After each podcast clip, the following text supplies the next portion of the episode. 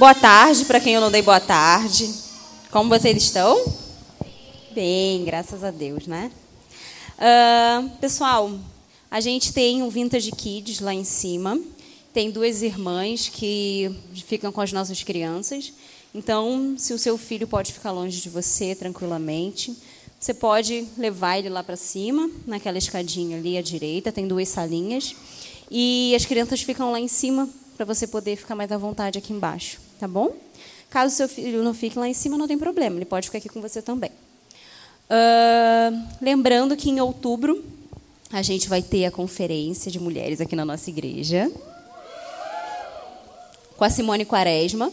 A Simone é uma irmã muito amada, muito querida. Ela é lá do Rio. Uh, ela fala, ela teve uma polêmica, inclusive, não sei se vocês viram, Uh, ela escreveu um livro sobre disciplina bíblica e ela foi bastante atacada, infelizmente, né? Cosmovisão do mundo não é igual à nossa, né? Então, a visão de mundo das pessoas não é igual à nossa. Então, ela foi bem atacada, mas é uma irmã querida, amada, temente a Deus, é uma serva do Senhor, que vai vir aqui falar para nós, né, sobre feminilidade. Vai ser uma bênção. Participem, façam suas inscrições. Podem me procurar para fazer as inscrições. Façam o quanto antes, tá? Vai ser uma bênção. Tragam convidadas. Estejam orando por isso. Jesus vai abençoar o nosso evento. Eu tenho certeza que é para a glória dele, né? Uh, Mari? Boa tarde. O que, que é isso? Já estou dando fora aqui. E aí, como é que vocês estão? Tudo bem? Temos visitantes hoje? Quem está visitando aí a gente, levanta a mão. Um, dois, três, bah, tem uma galerinha aí. Opa! também. Então, sejam muito bem-vindas. A gente sempre tem esse encontro uma vez por mês. Tá? E tem bastante comida, tem bastante chocolate. E a gente sempre traz uma palavrinha que uma irmã vem, medita durante o mês e vem repartir com vocês. E esse mês sou eu, então vamos lá. E eu queria ver com vocês, é o seguinte, eu descobri que na, na Vintage tem um grupo de mulheres que está num grupo de dieta, uma coisa assim. É verdade? Confere. Qual é o nome do grupo de vocês? Educação alimentar. Quem é que está nesse grupo? Levanta a mão.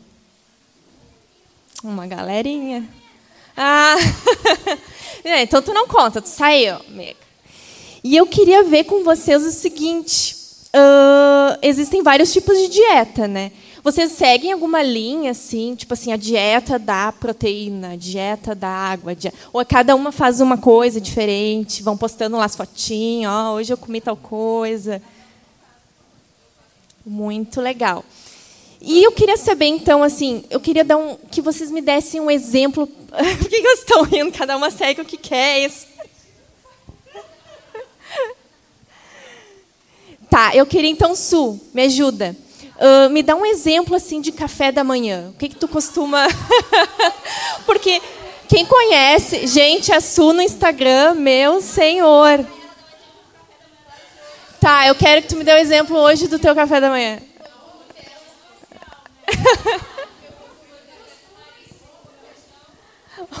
Ovo, feijão. Ovo mexido, queijo. Uhum. Olha aí que chique, hein?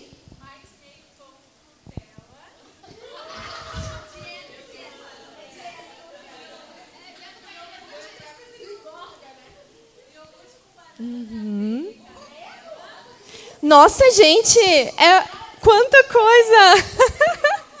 Quantas horas tu acorda antes para preparar? tá certo. Hum. Tá, então assim, ó, uh, claro, depende da dieta, né? Mas então não tem problema comer pão, por exemplo, no café. Ah, tá. tá, mas qualquer dieta tem problema, por exemplo, pão. O pão não é bem-vindo. Ah, entendi. Uhum.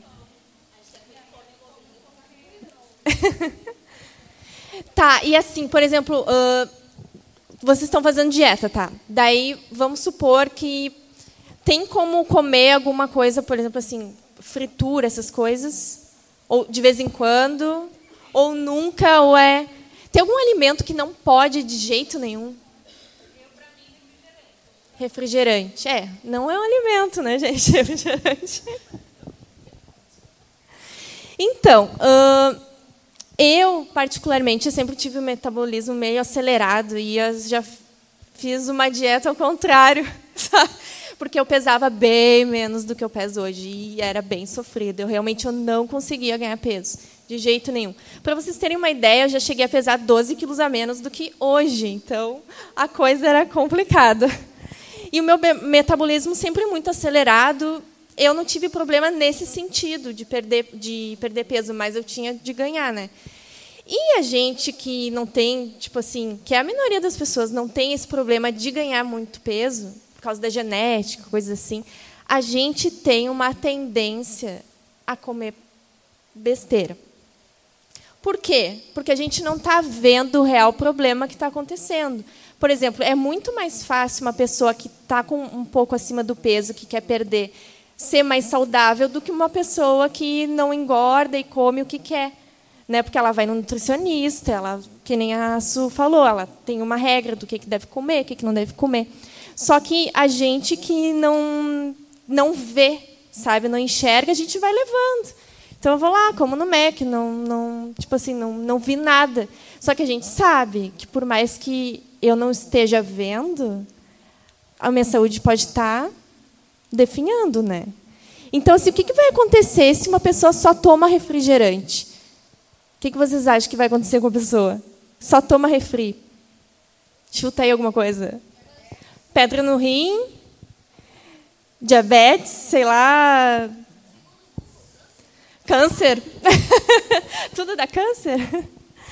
Gente, sério, há um tempo atrás eu só tomava suco de saquinho. Daí eu parei para pensar, não, isso está errado. Tipo, eu vou destruir o meu corpo, não pode. E o que acontece se a pessoa só comer fritura? Colesterol, né? Então, eu conheci uma jovem que, é sério, acho que até tu conheceu. Ela só comia miojo e batata frita, lembra? Não, não lembro. A pessoa só comia. A Jéssica. A pessoa só comia. Sério, desde que ela nasceu, ela só comia miojo e batata frita. Daí a gente saía, ela dizia: Não, mas eu só como miojo e batata frita desde pequena. Cara, sério, tipo, alguma coisa, essa pessoa não vai viver até os 100 anos. Não, não tem como. Então a gente sabe que a gente precisa comer bem, né? Às vezes a gente está comendo, ah, não estou vendo nada agora, mas a consciência vai batendo, né? A gente não está vendo, mas vai batendo. Então, por que, que eu estou falando isso? Porque a gente acaba caindo nisso de certa forma em alguns momentos na nossa vida, porque no corpo muitas vezes a gente vê os resultados, né? Uma pessoa que não, não pode comer muito, acaba ganhando peso, ela vai ver o peso dela se ela. Só que o que, que a gente tem se alimentado na nossa alma, no nosso espírito? Porque assim, às vezes a gente não vê o resultado na hora, a gente não a gente simplesmente ignora essa parte da nossa vida. A gente cuida do nosso corpo, mas não cuida da nossa alma, do nosso espírito. E a gente não vê esses resultados, uh, ou eles acontecem, e a gente não sabe que isso tem a ver, sim, o que nós temos alimentado a nossa alma. E quando eu falo alma e espírito, eu falo como sinônimo, tá? Não é, não é que a pessoa tem um corpo, uma alma e um espírito, né? É, alma e espírito, barra espírito. Tá? Então não me interpretem mal, por favor. E eu não sei se vocês sabem, mas os naturalistas, que são as pessoas que acreditam que só existe o corpo, é o mínimo da população. A maioria das pessoas acredita em alguma coisa, acredita que existe algo espiritual, mesmo que não seja cristã, ela tem uma religião, alguma coisa assim. Então, uma parcela muito pequena da população que acredita que a gente só precisa cuidar do nosso corpo. Mas por que que, na verdade, assim, a gente vê que a maioria das pessoas não pensam sobre isso, por mais que elas até acreditem, né? Então, eu queria meditar com vocês, se vocês puderem abrir a Bíblia em Mateus, capítulo 4. Se você não tem Bíblia, olhe com a pessoa que está ao seu lado. Deixa eu ver se eu consigo mudar aqui. Eu fiz para facilitar, mas acho que o pessoal daí não vai ver, né? Mas vamos lá. Estão enxergando? Está meio pequenininho, né? Tá, então é só para ajudar o pessoal aí da frente. Então, vamos lá. Mateus capítulo 4. Esqueci de pegar água. Mateus 4. Do 1 ao 4.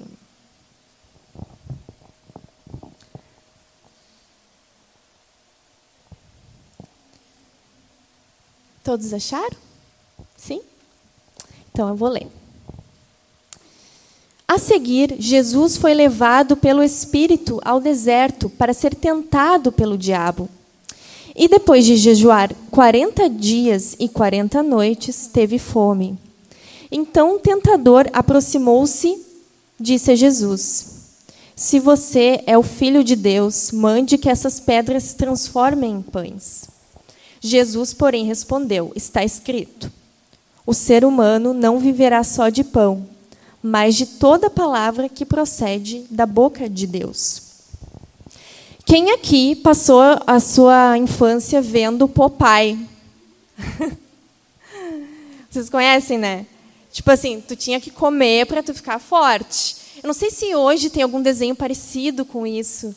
Jéssica, tu que conhece todos os desenhos do mundo, não tem nada assim parecido, tipo assim, para fazer a criança comer mais, para ela ficar forte, assim. Não conhece? Desconheço. Pois é, na minha época tinha. Então era uma preocupação dos pais realmente fazer a criança comer, né? Porque nem sempre a criança está com fome. Tem crianças que nascem meio esfomeadas, né? Elas comem, comem, comem, comem. Mas tem crianças, né, Jéssica? Sabe do Luther que foi uma uma dureza de conseguir fazer ele comer, né? E tu ficava lá desesperada. Então esses desenhos ajudavam, tipo assim, as crianças, vamos lá, vamos comer. E uh, talvez algumas pessoas aqui tenham nascido num lar cristão em que a sua família uh, tinha essas preocupações normais, né, de mãe, pai, de comida, e também tinha o alimento, que é a palavra de Deus. Nós cremos que a palavra de Deus é o verdadeiro alimento. Então, talvez desde pequenininha tu tenha tido um lar cristão em que te ensinou que tu deveria te alimentar de Jesus. Por quê? Porque a gente não deve cuidar só do nosso corpo, mas a gente também deve uh, cuidar da comunhão que nós temos com o Senhor, porque sem essa comida a gente vai morrer. Só que talvez tu tenha crescido pensando assim: olha, sou uma pessoa normal, faço as minhas tarefas diárias e a cerejinha do bolo, do, do bolo lá é orar e ler a Bíblia. Gente, eu sou demais, eu até oro e leio a Bíblia. Como se fosse uma coisa, né? Assim, não, não fosse uma obrigação do cristão. E a gente acaba encarando isso como só mais um, uma coisa a fazer no dia, que é a comunhão de Deus. Só que, na verdade, gente, não há como a gente viver sem Jesus. Então, você pode passar um tempo sem se alimentar do Senhor, tu pode estar adoecendo, e tu pode te afastar dele, tu pode morrer. Então a gente crê que Jesus é o verdadeiro alimento. Ou talvez tu tenha nascido numa família que não é cristã e não, não tenha te falado que tu deveria buscar o Senhor. Por exemplo, a minha família não tinha assim essas preocupações espirituais de buscar o Senhor e tudo. Era, por exemplo, assim, a minha família estava lá com um problema, estava passando por uma necessidade. Ah, e tentaram de tudo, não conseguiram. Tá, então vamos lá para o Espiritismo. Vamos lá tomar um passe, vamos lá fazer alguma coisa. Então era uma coisa assim, ó, pá, um caso de urgência, eu vou resolver. Aí eu vou lembrar que existe Deus, eu vou lembrar, sabe? Talvez tu tenha passado também por isso, mas eu quero te dizer uma coisa, que a palavra de Deus é o verdadeiro alimento. Quando a gente lê essa passagem, que eu não estou enxergando, mas vocês estão enxergando, Jesus fala o quê? Não só de pão vive o homem, mas de toda palavra que procede da boca de Deus. A gente vai ver no contexto o quê? Que Jesus estava sendo tentado pelo diabo. Ele estava no deserto, estava se consagrando ao Senhor. E no momento em que ele sentiu fome, o que aconteceu? O tentador se aproximou. Eu até conversei com o Jacques essa semana, com o Everton, e perguntei: tá, será que o diabo apareceu assim, tipo assim, de corpo físico? Eles dizem: ah, eu acho que sim. Eu não sei, a Bíblia não fala, né? mas eu acredito que sim. Só que, às vezes, essas tentações aparecem para nós em forma de pensamento. Então, não é que o diabo vai aparecer assim, se materializar na tua frente e vai dizer, Fulano, vá pecar. Não, mas vem muitos pensamentos na nossa cabeça e a gente nem consegue discernir. E como é que a gente tem enfrentado a tentação? Como é que tu tem enfrentado a tentação? Como é que tu está conseguindo lidar com isso? Ou será que tu não está nem, tu não tá nem tentando lidar? Tu deixa que as coisas aconteçam na tua cabeça e tu vai pecando contra Deus, tu não vai lutando. A gente começa lutando, nos alimentando bem da palavra de Deus. Jesus estava com fome, mas ele estava bem alimentado.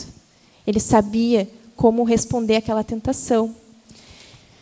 E eu pergunto: o que, é que tu faz quando tu está numa tentação? O que, é que tu faz quando tu está numa ansiedade que tu não consegue mais suportar? Que parece que a tua vida não tem mais saída. O que, que tu faz? Para onde tu corre? Será que tu corre para o verdadeiro alimento que é a palavra de Deus? Ou será que a tua mente está cheia de conselho ímpio, de novela? Gente, eu não tenho nada contra novela. Quer ver novela? Vê. Tem umas novelas antigas assim que são umas coisas de louco, Usurpadora, Maria do Bairro. tem umas novelas no YouTube assim, ó, que eu sei que tem umas irmãs aí que estão sempre no YouTube nas novelas. Mas assim, ó, sinceramente, eu tenho um preconceito com novela da Globo. Eu não sei como é que tá agora. Mas num tempo atrás, o meu tio via novela e eu estava morando com ele, eu entrava no quarto dele, gente, era coisa de louco. As pessoas estavam sempre gritando e querendo, eu vou te matar, desgraçada! E eu entrava, cara, aquilo me dava. Ai, parece que pesa o ambiente. Será que a gente passa, tipo assim, os dias vendo essas porcarias, esses lixos, sabe? Big Brother, pelo amor de Deus, crente vendo Big Brother. Cara, quer ver, tu vê, mas não, depois não reclama. A tua cabeça está sempre cheia dessas coisas. Fátima Bernardes. Qual é o problema da Fátima Bernardes? Cara, eu acho que tem umas coisas legais ali. Mas, sério, tem muita opinião formada, sabe? Muita coisa que só ouve um lado da história, muita coisa querendo te manipular, sabe? A gente vai passar o tempo todo indo para esse tipo de fonte quando a gente tem a palavra de Deus, que é muito melhor, quando a gente tem outras fontes que são muito melhores para a gente combater, inclusive, a nossa ansiedade. Por exemplo, ali a Su está vendendo uns livros, né? Cadê a Su? Tá no banheiro, tá. E ela está vendendo uns livros ali muito bons, recomendo. Então, a gente tem que se encher do verdadeiro alimento que é a palavra de Deus. E eu não estou dizendo que tu não tem que ver filme, ver série. Eu amo ver séries, filmes. A gente tem que saber o que ver. Porque nem tudo a gente deve ver, sim. Porque isso vai nos trazer ansiedade. Tu passa o dia todo vendo notícia de morte na TV.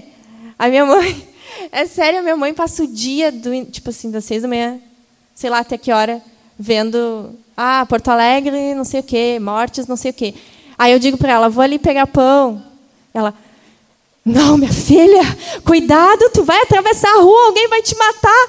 Eu, calma, tem problema ver noticiário? Não, mas tem uma hora que deu, sabe? Vai orar e pedir, Jesus, me guarda, eu não vou ficar, entrar numa noia agora depois está ansiosa, tomando remédio, não sabe por quê. Eu digo, calma, minha mãe, o senhor está me guardando, eu vou prestar atenção na hora que eu atravessar a rua. Claro, ela inculca tanto aquilo na minha cabeça que na hora de atravessar a rua, eu olho para os dois lados, sabe? Nem, tá, nem vem carro por aqui, mas eu estou olhando. Porque, né? É tanta, tanta informação, por favor, te cuida, não sei o quê. Então, não há como a gente alimentar nossa alma de tanto lixo, tanta porcaria às vezes filme pornográfico, série que só aparece gente pelada, pelo amor de Deus, né? E achar que as nossas tristezas, as nossas angústias, medos não tem nada a ver com isso e tem tudo a ver. Sabe esse desânimo que tu sente? Analise e vê se isso não pode ter a ver com o fato de tu encher a tua mente de tanta coisa, de tanta preocupação, de tanta desgraça, de tanto mal, de tanto gente brigando, gente não sei o quê, menos da palavra. Será que a tua ansiedade pode não ter a ver com isso? Já parou para pensar o que, que eu tenho me alimentado diariamente? Aí tu pensa assim, bah, não tenho tempo de orar e ler a Bíblia. Daí tu pensa, bah, eu ando ansiosa, não consigo nem fazer essas coisas. Daí tu pensa assim, bah, como é que é o meu dia? Quais são as vozes que eu escuto? Quais são os alimentos que eu como? Não tem nem um pouquinho de tempo para ouvir a voz de Deus. A gente sabe que tem casos de depressão que são orgânicos, é óbvio. Tem a depressão pós-parto. Vocês já devem conhecer, ou já dever, talvez ter até passado por isso. É um momento realmente muito difícil para a mãe. Ela ganha o bebê e os hormônios dela ficam para cima e para baixo. Então, tem que ir no médico, tem que tratar isso, tem que estar com a ajuda de pessoas que te amam ao teu redor. Às vezes é uma casa, a causa de falecimento de uma pessoa, de doença. É óbvio, a gente vai ficar triste, a gente vai ficar ansiosa. Só que o problema é quando a tua vida é só isso. Entende a diferença? Eu vou passar, eu passo por momentos de tristeza. Tem momentos ruins na minha vida, na tua vida. O problema é quando a tua vida se resume nisso. Tu passa anos. Sabe aquela pessoa que tu conhece que ela só abre a boca para reclamar? Ela só sabe reclamar. Ela só sabe murmurar. Ela só sabe chorar de tristeza e está sempre triste, sempre tem uma desgraça. De que, que a gente tem se alimentado? Jesus é o verdadeiro alimento, ele pode tirar a nossa tristeza, a nossa angústia. Então, o primeiro ponto que eu queria falar para vocês, e eu voltei, peraí. Ah, ah, dei spoiler, não. Ah, deu. Sem a verdadeira comida, a verdadeira bebida, nós vamos morrer. O que, que Jesus fala ali onde a gente leu? Nem só de pão vive o homem, mas de toda a palavra que procede de Deus. Então, sendo bem práticas, vocês são cristãs, vocês têm que orar todos os dias, vocês têm que buscar Jesus todos os dias. Por acaso vocês deixam de comer dois, três, quatro dias, uma semana? Não, né? A gente não deixa. Porque a gente pensa assim, bah, eu vou morrer se eu não comer, né? É claro que tem gente que não precisa pensar em comer, porque está sempre com fome, né? Eu ia dizer assim, quem é que não. Por acaso vocês sentem fome em todo dia? Eu estou com medo que todo mundo diga que sim. Né? Mas tem momentos, não sei vocês, mas tem momentos, por exemplo, que eu passo mal do estômago, como alguma coisa, e aí tá, passam uns dias, estou melhor. Aí eu penso assim, tá, eu estou bem, mas eu não estou com fome, mas eu preciso comer, senão eu vou desmaiar, vou ficar com a pressão baixa. Então a gente se força em alguns momentos. Não é sempre, ou vocês acham, é sempre, sempre, vamos ser bem sinceros, que vocês querem tomar banho? Não, está um inverno de menos 10, tu está quentinha ali, aí seis da manhã, cinco e meia da manhã tu tem que levantar. Aí tu pensa, tá, tem que tomar banho. Ai, mas eu queria ficar aqui. Né? Só que aí tu pensa, bah, imagina vou sentar lá no meu trabalho, a pessoa do meu lado, coitada. Tu te força. Tu vai fazer as coisas forçado. Então, às vezes, a gente não quer orar e ler a Bíblia. A gente vai ter que fazer. A gente tem que colocar isso na rotina. Eu não estou falando, a gente tem feito os cultos aqui, vocês são as casadas com seus maridos. Eu estou falando um momento só de vocês. Vocês precisam ter esse momento, esse alimento. Jesus é o verdadeiro alimento. Eu não sinto vontade. Esses dias uma pessoa me disse, chorando, eu não sinto vontade de ler a Bíblia. Eu sei que o ideal é sentir, tá? O ideal é sentir, mas a gente faz sem sentir. A gente vai ler porque a gente crê que no momento que a gente está lendo, talvez naquele momento Jesus nos renove de uma forma que a gente vai amar a Escritura e a gente vai, não vai conseguir parar de ler, porque a palavra de Deus é viva. Então, mesmo que tu não tenha vontade, tu vai botar isso na tua rotina. Eu vou separar todos os dias um momento para falar com o Senhor e para ler a Escritura, para ter comunhão com Deus. A gente não tem como viver sem isso, gente. Talvez muitos, muitas ansiedades que vocês têm é porque vocês não pensam no Senhor. Durante o dia não pensam na palavra de Deus. Eu não estou generalizando. Como eu disse, eu entendo, eu passo por ansiedades. Só que para para te analisar agora e pensa. Tu acha que é coincidência, tu está mal, tu está se sentindo mal, e tu está uma semana sem falar com Deus. Tu acha que isso não tem nada a ver? Nem só de pão viveu o homem mas de toda a palavra. A gente tem que ter comunhão com Jesus todos os dias.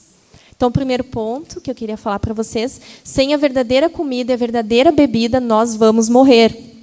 Eu estou gritando porque eu estou surda desse ouvido, tá? Às vezes eu noto que eu estou gritando, então, por favor, tenha misericórdia de mim. E o segundo ponto: nossos pensamentos são um campo de batalha. E foi assim o que mais me motivou a trazer a palavra hoje foi exatamente isso, tá? Eu creio que Deus tem me mostrado o quanto isso é verdadeiro, Quanto a gente, porque a gente pensa assim, ah, eu tão na boa assim na minha vida, só que a gente não está discernindo que há uma batalha espiritual que a gente precisa vencer. E eu passei bastante tempo trabalhando, não sei, acho que desde 2008, sei lá, e não tive intervalo. Aí, uh, acho que foi janeiro, foi janeiro que eu parei de trabalhar e agora eu estou trabalhando. Eu digo parei de trabalhar fora, né? Eu estou trabalhando em casa. E eu trabalhava seis horas por dia, tá? Nesse meu último trabalho. E eu gastava uma hora para ir e uma hora para voltar de deslocamento. Então, era oito horas que eu estava envolvida naquilo ali, né? Eu, geralmente, quando eu, eu ia para o trabalho, eu ficava uma hora e lia um livro, e aí chegava no trabalho e chegava aqui, ó, já debaixo de mau tempo. Já, tipo assim, eu entrava na porta e já tinha pessoa para atender. Aí eu dizia só um pouquinho. E já ia lá atender a pessoa no balcão, no telefone, e-mail. Então, era assim, ó, eu não tinha tempo para pensar, para respirar. Isso fazia eu ficar mais focada. Então eu pensava muito assim, bah, como é que eu vou resolver esse problema, e-mail, não sei o quê, papapá. Tá, segunda a sexta. Hoje eu estou em casa. Eu estou muito feliz, né? Era tudo o que eu queria. Só que em casa a gente tem mais trabalho. Vocês sabem, né? O trabalho nunca para em casa. Não tem, não tem. Terminei de limpar a casa, não existe. Sempre vai ter. Você tem que dizer assim, ó. Tá, às oito da noite eu vou parar. Não importa, tiver uma louça ali, não vou lavar. Porque senão eu não vou dormir. Simplesmente assim.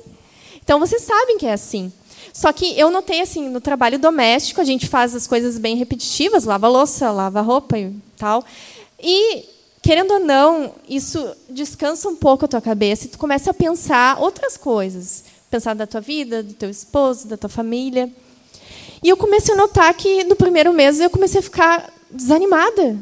Eu fiquei pensando, ué, o que está acontecendo? Sabe? Eu estou pensando e, e aí vem pensamentos na minha cabeça. E aí eu começo a pensar, fulano, será que está brabo comigo? E aí, gente, é sério, não sei, vocês já notaram que em casa a gente tem mais tempo para nós? Nesse sentido, ou vocês que têm filhos, que o filho vai para a escola, vocês ficam um tempo sozinha, a gente está meio no automático. A gente não está, ai, como é que eu vou lavar esse prato? Não, tu está lavando e pensando. E eu notei, a gente precisa muito cuidar dos nossos pensamentos, porque é um campo de batalha. O diabo vai tentar nos destruir, nos desanimar, vai tentar te fazer ficar triste. E tu precisa saber disso. Então, uh, naquele primeiro mês, gente, não sei se vocês já aconteceram com vocês, tá? Mas eu comecei a brigar com uma pessoa na minha cabeça. Não sei se vocês já passaram por isso, mas tipo assim, a pessoa não fez nada para mim. Nada. Aí eu estava lendo um WhatsApp ali e uma outra pessoa mandou um negócio. E eu li aquilo e pensei, fulana vai me falar tal coisa. Olha que loucura. Aí eu pensei, ah, eu vou falar tal coisa para fulana. Aí a fulana vai me falar tal coisa. Tá, mas se ela me falar tal coisa, eu vou falar tal coisa para ela. Cara, eu já estava xingando a pessoa. Eu estava. Chegou um ponto que eu comecei a chorar sozinha. Eu pensei, gente, eu estou ficando louca. Foi brava briga. Sério, se eu tivesse com aquela pessoa e dizer assim, não fala mais comigo. A pessoa não fez nada. Aí, na hora, o Espírito Santo me mostrou o que que tu tá fazendo. Aí eu pensei, cara, eu estava feliz.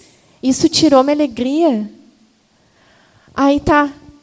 Aí eu pedi oração porque, é sério, os meus sentimentos ficaram destruídos naquele momento. Eu estava muito magoada. Aí eu pedi oração para o grupo de presbitério lá. E eles oraram por mim. E eu pedi, bah, Jesus, tira isso, sabe? Isso não é de Deus.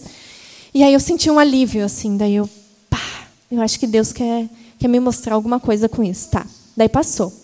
Aí deu uns dois dias, aconteceu a mesma coisa. Eu revivi. Vocês já reviveram uma situação? Tipo assim, parece que está acontecendo. Eu revivi, eu comecei a chorar. Daí eu disse, ah, não. Me irritei. Eu disse, não, peraí, isso aqui não é normal. Eu vou fazer alguma coisa. Aí eu levantei, fiquei brava, estava sozinha. Fui para o meu quarto orar. Me ajoelhei e comecei a orar bem alto. Né? Eu não queria correr o risco de dormir. Então, comecei, Senhor Jesus, eu não aceito esses pensamentos O que, que eu faço? Essa pessoa não me fez nada. Como é que eu saio dessa, Senhor? Me ajuda. O que, que eu faço? Que noia é essa? Eu não quero ficar, não quero, não quero que isso roube a minha alegria. Isso não faz sentido nenhum. Muda os meus sentimentos. E eu pedi para Jesus falar comigo. E daí, tá, peguei. Ah, agora eu vou ler a Bíblia, mas eu não sabia exatamente o que ler. E eu sou contra, né, bibliologia, tá, gente? Não me interpretem mal. Ah, o que, que Deus vai falar? Né, não dá certo. Mas eu tinha que abrir a Bíblia em algum lugar. Daí eu abri. É muito engraçado, porque eu sempre falei contra isso. É, eu abri e caiu o meu olho assim, exatamente numa passagem, tá? Eu creio que Deus falou comigo. E ano passado, eu tinha colocado no meu coração, eu vou decorar alguns trechos da Escritura. Eu creio que isso vai fazer bem para minha alma, eu vou lembrar da palavra do Senhor. E aí eu decorei dois trechos da Bíblia. Tá? Demorei, porque eu sou muito ruim de memória. Eram, tipo assim, dez passagens, uma abaixo da outra, assim. Tá. E aí eu comprei uma Bíblia nova, essa aqui eu não tinha marcado nada, não. E eu abri bem ali. E aí eu entendi. Deus me mostrou que eu tenho que encher a minha mente com a palavra dele. Porque quando acontecer coisas assim, eu tenho que lembrar que Deus odeia a desunião, então eu não devo brigar com o meu irmão. Muito menos na minha cabeça. Porque isso é loucura, né? Então a gente tem que cuidar muito dos pensamentos. E Deus me mostrou: por que, que tu não ocupa os teus pensamentos com aquilo que é bom, com aquilo que é agradável, com aquilo que é verdadeiro, em vez de tu ficar assim, a tua cabeça está voando. Então, ocupa a tua mente. Eu pensei, por que, que eu parei de decorar a Bíblia? Por quê? Porque eu sou preguiçosa. Eu decorei e pensei, ah, atingi a meta. Tá, deu. Deu, passou. E eu queria, então, uh, abrir ali com vocês Filipenses 4, 8. E é algo que eu pensei bastante em relação a isso.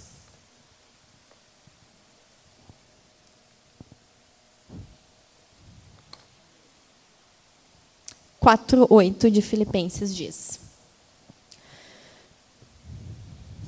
Em que pensar? Finalmente, irmãos, tudo que é verdadeiro, tudo que é respeitável, tudo que é justo, tudo que é puro, tudo que é amável, tudo que é de boa fama, se alguma virtude há e se algum louvor existe, seja isso o que ocupe o pensamento de vocês. Esse é o padrão de pensamento que Deus quer de nós. Parece difícil, né? Olha só, não vou enxergar, mas eu vou tentar enxergar. Verdadeiro, né? O que não é mentira, o que não vai acontecer. Era o que estava acontecendo comigo. Tipo, cara, isso não era uma coisa verdadeira que eu estava pensando da pessoa. A pessoa sequer me deu menção. Eu encontrei a pessoa depois, ela estava maravilhosa. Eu achei que ela ia brigar comigo. Cara, isso era uma mentira. Por quê? Porque eu creio que nós aqui em unidade, nós estamos agradando a Deus e nós estamos crescendo em Deus. E quando a gente se isola, a gente se afasta de Deus. E é o que o inimigo quer, é o que o diabo quer. E ele também usa as nossas fraquezas, os nossos pecados, porque se eu não fosse pecadora, eu não teria esses problemas. Mas por eu ser pecadora e eu deixar que esses pensamentos de pessoas pensando mal da pessoa venham na minha cabeça e eu alimentando isso e sem lutar contra isso, isso vai me afastar de Jesus. Eu estou preocupada porque às vezes eu noto que tem pessoas que estão, magoa estão magoadas, estão brabas e ficam imaginando coisas de outras pessoas que nem aconteceram. Ficam desconfiando dos irmãos. Por que, que tu não vai te acerta com a tua irmã, teu irmão? Senta e abre o coração, abre o peito para ela. Olha, eu vou te dizer, provavelmente não é o que tu está pensando. Tu tem que lutar pela comunhão. Tu não tem que deixar o diabo te separar da igreja. Nesse, nessa mesma semana que aconteceu comigo, eu fui na igreja de uma irmã e ela falou, uma igreja de uma irmã, uma casa de uma, de uma irmã, e aí ela disse assim, bah, eu estou com dificuldade, eu estou pensando isso, isso, isso, isso de fulano. Cara, na hora me veio isso. Eu pensei, será que esse problema é só comigo? Será que é só eu que estou passando, às vezes, por isso? Por, tem que lutar contra pensamentos. Então, mentira, coisas que não vai acontecer, sabe? Gente, o que, que eu vou fazer se eu tiver um câncer? Aí, tipo assim, tu nem, tu nem tem nada, tu nem sentiu nada e tu já está chorando assim, eu vou ter uma leucemia. Pelo amor de Deus, isso não é verdade, isso é mentira. Não vive como se tivesse uma coisa. Ai, meu marido vai morrer. Aí tu passa a semana chorando, meu marido vai morrer. Cara, ele não tem nada, não pegou nenhum resfriado. Isso é mentira. Tu tem que eliminar isso da tua mente. Tu não pode aceitar esse tipo de pensamento. Tu tem que discernir isso aqui não vem de Deus. Isso quer roubar a minha paz. Coisas injustas. Quantas vezes a gente pensa coisas injustas dos nossos irmãos? A gente não trata eles como a gente queria ser tratado. A gente tem dois pesos e duas medidas. Tipo assim, ah, não, eu fiz isso por causa disso. Mas quando é outra pessoa, ah, seu hipócrita, desgraçado, sabe? Que coisa injusta, né, de se pensar. Mas Jesus não quer que a gente faça isso. Então, o tempo que, tu, que a gente gasta pensando mal de alguém, que eu pensei mal dessa minha irmã, eu podia estar orando por ela e pensando: Bah, se isso acontecer, Senhor, me dá sabedoria, me ajuda a me arrepender dos meus pecados. Olha como seria mais idônea, né? Só que a gente resolve sempre por outro lado, né? O que, que tem a ver com a gente? Por que, que eu trouxe isso na reunião de mulheres? O que, que tem a ver com nós? Primeiro, a gente tem uma tendência, sim, as mulheres, a viajar um pouco na maionese. Então, a gente vai passar das circunstâncias. O negócio é aqui, tu já fez uma novela toda que vai acontecer tal e tu está sofrendo toda aquela novela que nem aconteceu, né? E a maioria das coisas não vão acontecer. Porque a gente tem uma inclinação à fofoca, sim, tanto que há piadas de mulheres que fofocam, né? E quando a gente fala, ah, aquele homem é fofoqueiro, a exceção só confirma a regra, né? A gente tem problemas com isso, sim. E o que, que tem a ver uma coisa com a outra? Quando a gente nota que a gente está pensando mal das pessoas, a gente não tem que fazer isso, a gente tem que orar por ela. E se eu me encontro com uma pessoa e ela só sabe falar da vida dos outros, é porque o coração dela, a mente dela está cheia disso. Ela não está discernindo os pensamentos dela, ela está bebendo de uma fonte que não é a palavra de Deus. Porque a gente é mais suscetível, sim, a pensamentos uh, depressivos, assim, sabe? A gente leva a vida mais a sério. Né? Então, quando a gente for lavar uma louça, vamos fazer que nem a Kellen. Cadê a Kellen? A Kellen, que não quer que eu exponha ela. Um, esses tempos eu fui na casa dela. Mari, sabia que quando eu lavo a louça eu oro? E eu, cara, por que eu nunca pensei nisso? Hoje eu me espelho em ti, tá? Deus me deu muitas palavras no meio dos pratos, orando e lavando pratos. Sério mesmo. Se eu decorar, se vocês decorarem um trecho da escritura, vocês podem ir lá tentar relembrar, tá lavando uma louça ali, sabe? Põe, tem a Bíblia em áudio também, vocês podem ouvir, é muito bom. Uh, a gente tem a tendência a ser mais prática e menos reflexiva. Então, assim, esses tempos eu fui falar com uma pessoa e ela veio chorando e tal. Eu falei com ela, daí eu estava introduzindo o um negócio, falando da Bíblia. E ela disse: tá, vai logo, direto ao ponto. Eu disse: não, peraí, isso é importante. O que eu estou te falando, a palavra é importante, ela guia a nossa vida. Então, tu tem que ouvir essa parte. Ela faz parte do que eu quero te dizer. Então, a gente tem que, tem que cuidar para não ser muito prática e pouco reflexiva, pensar menos na palavra de Deus. Não, pelo contrário. E o feminismo, ele está ganhando espaço na igreja, né? E a gente tem que combater isso, conhecendo a palavra. Né? Inclusive, esses tempos eu li uma frase de uma feminista, uma feminista, deixa eu ver se até eu anotei aqui. Ela disse assim: Ah, você já conhece as frases, né? Mulher não obedece macho. Ah, só o chefe, né? A chefe por dinheiro obedece, mas tudo bem. Sem útero, sem opinião. Ser dona de casa faz mal, né? Ser dona de casa faz as mulheres serem doentes. E o Senhor, será que é isso que a gente quer para a nossa vida? A gente tem que conhecer a Escritura. Então, assim, talvez tu seja uma mulher ansiosa, mas tu conhece as promessas de Jesus sobre isso? Lá em Filipenses, você já deve estar aberto ali, do, o 4, do 6 ao 7, diz assim: Não fiquem preocupados com coisa alguma, mas em tudo sejam conhecidos diante de Deus os pedidos de vocês, pela oração, pela súplica com ações de graça.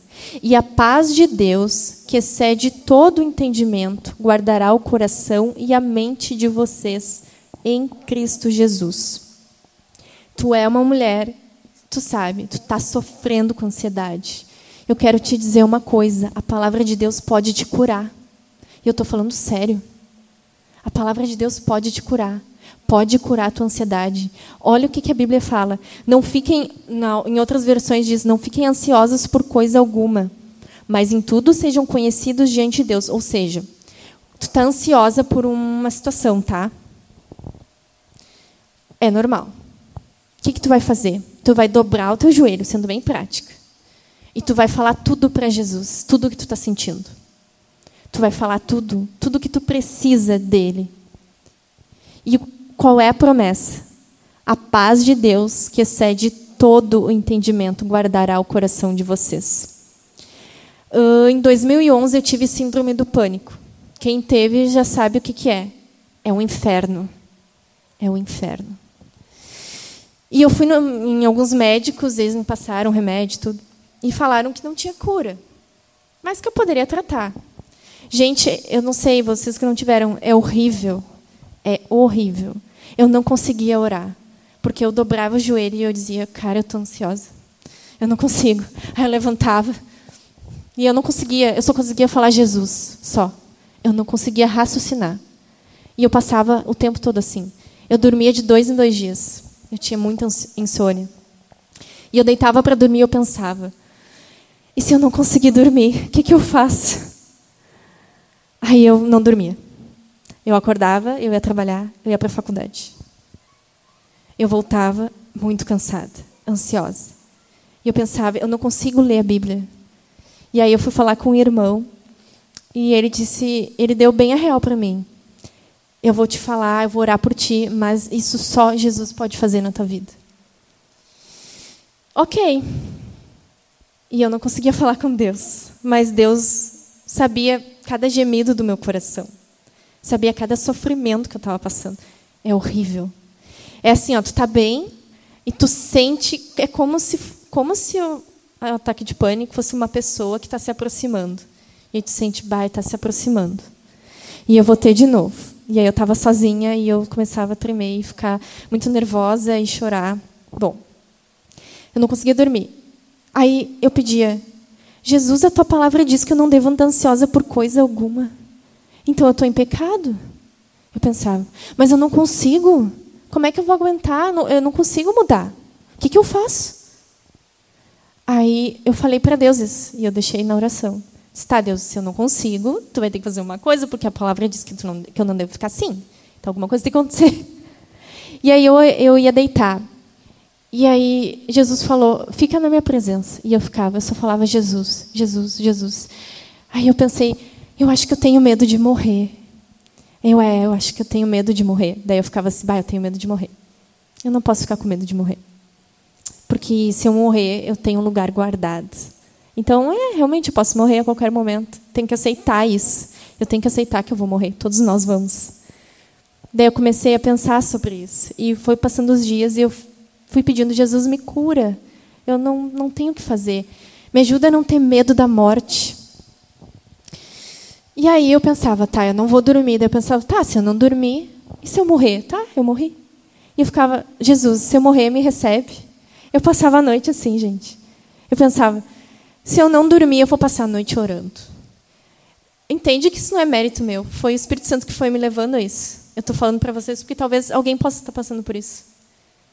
Eu não sei o que aconteceu. Em algum momento na noite, tipo depois de duas, três horas que eu passava orando, eu vinha, vinha uma paz tão grande no meu coração. Eu tinha certeza que era o Espírito Santo. O que, que a Bíblia fala? Se a gente estiver ansioso, a gente já vai apresentar diante de Deus tudo o que a gente sente, até a gente melhorar. E foi o que eu fiz. E a paz de Deus excedeu no meu coração.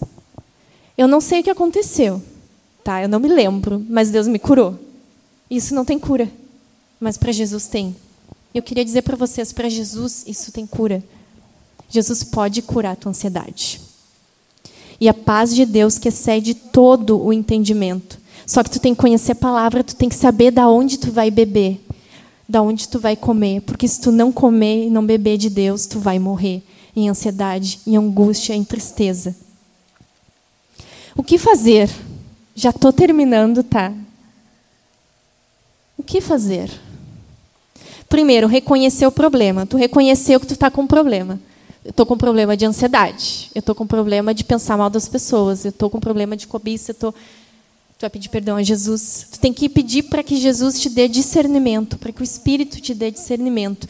Naquela hora que eu estava passando por aqueles problemas, imagina só, qual era a tendência? É eu encontrar a pessoa e xingar ela. E eu sei que tu ia me xingar, então eu já estou te xingando. Só que o Espírito Santo me deu discernimento. Eu creio que isso é para vocês também. Então, assim, aí eu. Então o que, que eu faço com isso? Tá. Eu vou lutar contra isso. É, eu sei que eu não posso ficar pensando essas coisas ruins. Lembra que eu falei ali o que é verdadeiro, o que é puro, o que é justo? É esse o nosso padrão de pensamento. Então, não aceita esse tipo de pensamento. A gente tem tendência assim, ó. Ah, Uh, sou casada e aí vem um pensamento na minha cabeça, sei lá, traindo meu marido. Isso é uma coisa muito escrachada, né? Então a gente, ah não, pá, para de pensar nisso. Só que essas coisinhas pequenininhas, pensar mal dos outros, uh, achar que tu vai morrer, que tu nem, sabe? Umas coisas assim, que as coisas que não aconteceram vai acontecer, a gente deixa passar. A gente não tem que deixar passar, porque isso vai roubar nossa alegria. Então não seja apática. Tu tem que orar, tu tem que decorar a escritura. Eu falei com uma irmã aqui, a Bonis, vou te dedurar. e a gente estava conversando e eu disse, Bonis, já, já pensou em decorar uma parte da Bíblia? Daí ela, sim, estou decorando. Salmo 51, né? Cara, eu fiquei tão feliz, tão feliz. Isso nos alimenta. Teve uma noite que eu acordei e eu fiquei com medo, assim, eu senti um medo. E aí eu lembrei, ele nos libertou do império das trevas e nos transportou para o reino do Filho do seu amor. É tão poderoso quando a gente decora a Bíblia. Então eu vou deixar um desafio para vocês, tá? Tá com problemas de ansiedade? Essa semana, pega uns, uns três versículos para decorar, decorar mesmo, cada vírgula. Pega a nova Almeida atualizada, que é a melhor versão, e decora, te apropria das promessas do Senhor, te apropria disso que isso seja o teu alimento. Eu tenho certeza que tu vai vencer a ansiedade. E eu não estou dizendo que não vai ter momentos de ansiedade, mas a tua vida não vai ser marcada por isso. Jesus é o verdadeiro alimento. Eu estou terminando, gente. Só mais uma coisa, tá? Para vocês entenderem que a palavra de Deus, ela é poderosa. Vocês não têm noção do que foi essa semana para mim. Quer dizer, algumas têm a minha amiga me procurou e disse: Ai, como é que eu falo com Deus? Só que ela não, não era cristã, não conhecia nada. E eu pensei: eu vou convidar ela para ir lá em casa e vou expor o evangelho para ela. Não conhecia nada, assim. E ela se propôs, foi. E a gente estava conversando um monte de coisa, vendo, falando de filme, de livro. E a conversa foi indo. Ah, e antes disso, eu passei o dia preparando algo. Eu vou, eu vou expor o evangelho para ela. Vou falar desde o início, de Adão a Apocalipse. Né? Eu, oh meu Deus, ok. Aí eu fiquei lá a tarde toda, seis páginas, preparei. Só que eu pensei, eu não vou, não vou lembrar, mas tudo bem. Daí chegou na hora e parece que a conversa não chegava nesse ponto assim de falar de Deus, né? Aí eu, pá, não vou falar hoje. Daí eu pensei, não, eu vou falar porque eu não sei o dia de amanhã. Aí eu comecei a falar, só que obviamente eu não falei nem a metade da metade da metade do que eu tinha me proposto a falar. Eu falei de forma bem simples a palavra. Parecia uma criança falando, porque eu estava nervosa pensando, será que ela quer ouvir? Tá. Daí chegou no final, ela, eu estava tirando umas dúvidas dela. Dela, tá, Mari, mas eu acredito em Jesus. E eu, eu me arrependo dos meus pecados. Como é que eu sei que eu sou salvo? Aí ficou um cri, cri, assim, né? Aí eu estava explicando para ela. Aquela guria começou a chorar de uma forma que você não tem noção. Do nada. Tipo assim, eu estava na frente dela. Eu estou com vontade de chorar. E chorou, chorou, chorou. E ela, estou sentindo uma paz dentro de mim. O meu coração está aquecendo. Aí eu, ah, o que está acontecendo? Eu tinha dito para Jesus, eu disse, ai, Senhor, eu posso falar, eu posso tentar convencê-la de tudo. Mas se teu Espírito Santo testificar no coração dela a tua palavra, que é poderosa, ela vai, vai vir para o Evangelho. E foi o que aconteceu. Eu disse, Senhor, é sério. Eu não consigo sozinha. Por favor, use essa meia dúzia de palavrinhas minhas e toca o coração dela. E ela disse: Tá, e agora o que eu faço?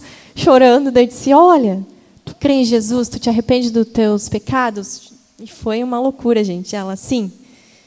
Bom, tu tem que te batizar. Aí eu pensei, na hora, a incrédula, né? Dá, vamos ver, né? É uma coisa, é um passo bem importante, né? Ela veio de uma igreja católica, então já é batizada. Só que, né, a gente não crê no batismo de bebês. Porque eles não entendem, né? Tá, daí eu falei isso para ela dela, agora? Aí eu, não, não. Na Páscoa. Aí ela, quero. Aí eu, sério? Sim, que roupa que eu tenho que levar? Aí eu, nossa, tipo assim, palavra de Deus é poderosa. É a mesma palavra que pode te curar, tá? É o mesmo poder. Eu creio, eu tenho certeza. O evangelho é o poder de Deus. Resumindo, saiba de onde tu está comendo e bebendo. Não beba de qualquer fonte. Te alimenta da palavra. E saiba que os teus pensamentos, eles são um campo de batalha. Não deixe o diabo roubar tua alegria. Tá? Como eu creio que o Evangelho é o poder de Deus, eu vou encerrar lendo Isaías 55. Por favor, me acompanhe.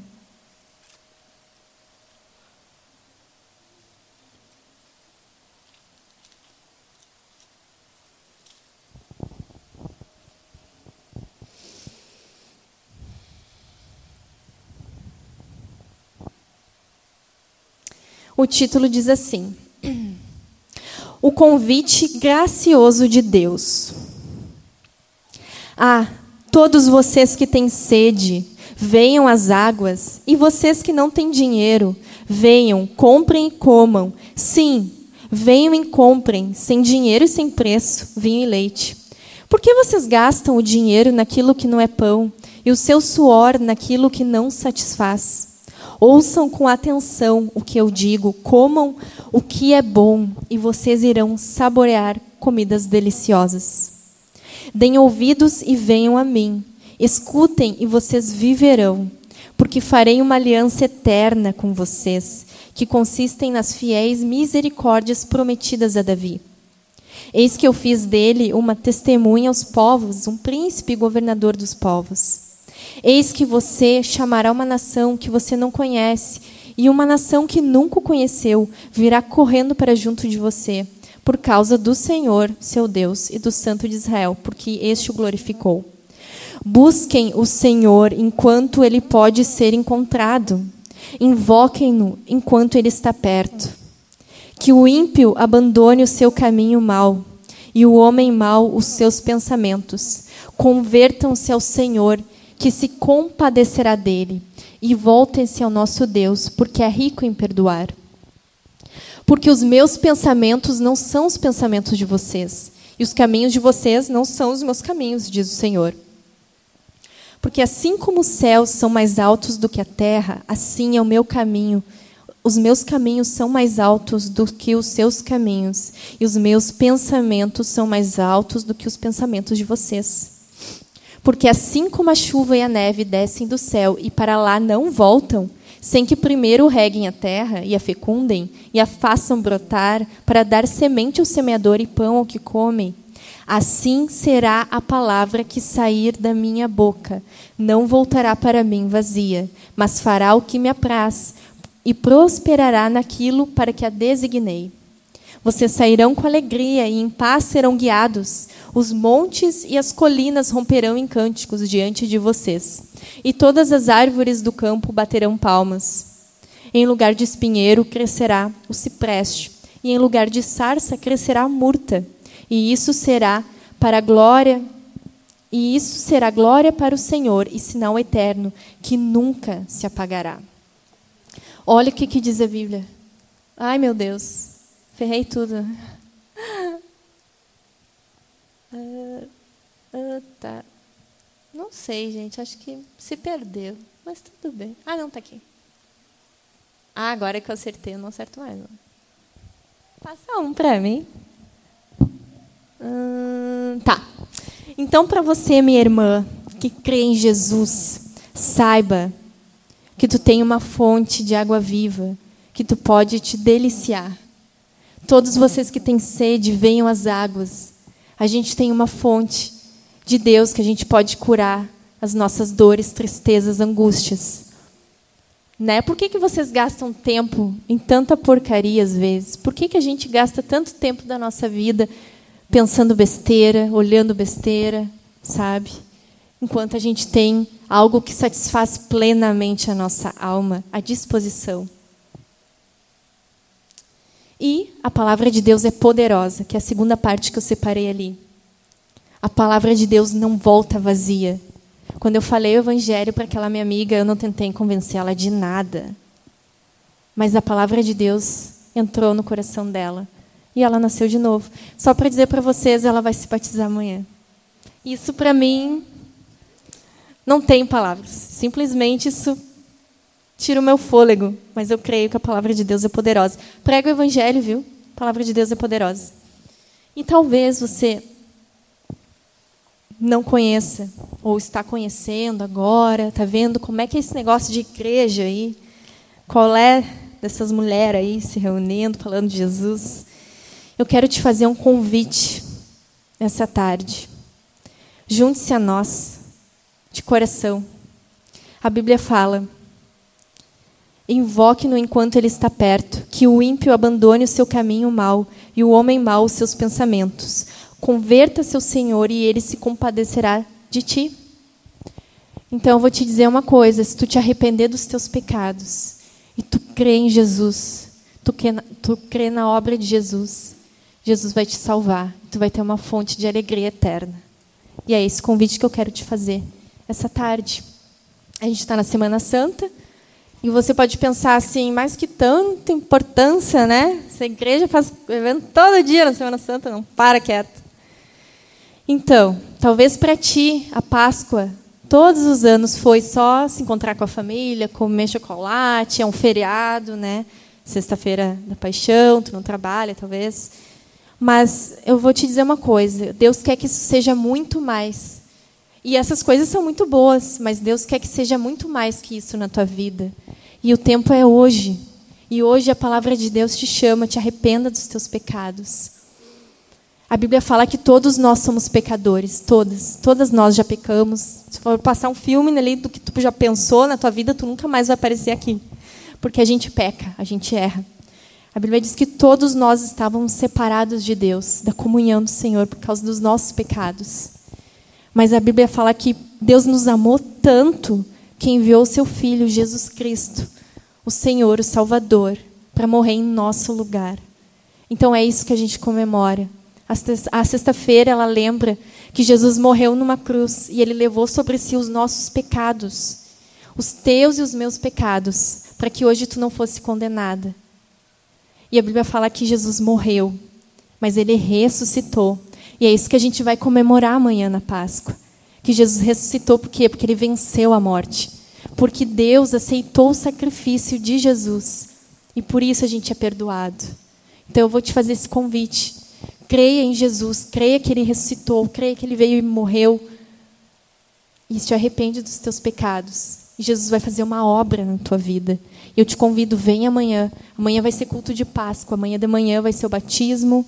Vai ser maravilhoso, vai ser lindo. Eu amo batismos. Venha ouvir o Evangelho. Dê uma chance a Jesus. Ai, que clichê, dê uma chance a Jesus.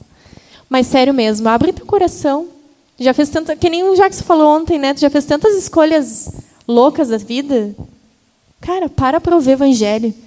Será que isso não é verdade? Pô, transformou tantas vidas, tem transformado. Eu sou uma testemunha, Jesus me curou. Pode te curar também. Amém? Então tá, vou convidar vocês a orar.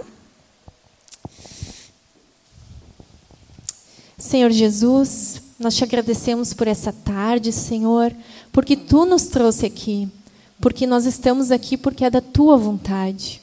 E nós ouvimos essa palavra que eu creio que veio do Senhor.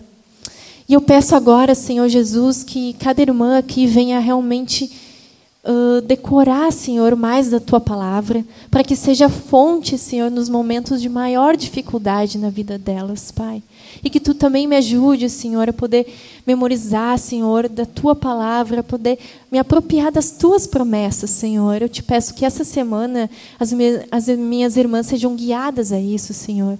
Que elas venham a beber da verdadeira fonte, da verdadeira comida e da verdadeira bebida, Senhor. Ajuda-nos, Senhor, quando nós não sentimos vontade de buscar a tua presença, para que tu nos dê alegria, Senhor, e comunhão contigo. Que isso seja diário em nossa vida, Senhor. Que tu cure as nossas ansiedades. Às vezes a gente sabe de tanto, todas essas verdades, só que parece que isso, não faz efeito em nós, Senhor. Não deixe o diabo roubar isso de nós, Pai. Mas que tu nos encha de alegria e que tu realmente possa fazer a gente levar a sério a tua palavra e te obedecer. Que essas minhas irmãs que têm ansiedade, depressão, síndrome do pânico, que elas sejam curadas, Senhor Jesus. Que a tua palavra venha penetrar os corações, Pai. Tua palavra é poderosa, o teu evangelho é poderoso, Senhor Jesus. Eu te peço cura a cada irmã que está aqui. Senhor, e aquelas que ainda estão chegando, Pai, toque em cada coração, Deus. Faça uma obra, Pai, porque a tua palavra diz que a tua palavra não volta vazia, mas ela sempre faz a tua vontade, Senhor. Assim como foi na vida da Carol, eu te peço, toca nas vidas essa tarde, Jesus. Tu és poderoso, tu podes todas as coisas, Pai. Eu te peço, esteja conosco, nos guarda de todo o mal, nos ajuda a saber como lidar com os nossos pensamentos também, nos dá mais discernimento para que a gente seja livre, Senhor Deus, da fofoca, da ira, da tristeza, da angústia, mas que tu nos dê sabedoria em como lidar com isso, Senhor. Eu te peço, em nome de Jesus, muito obrigada por tudo.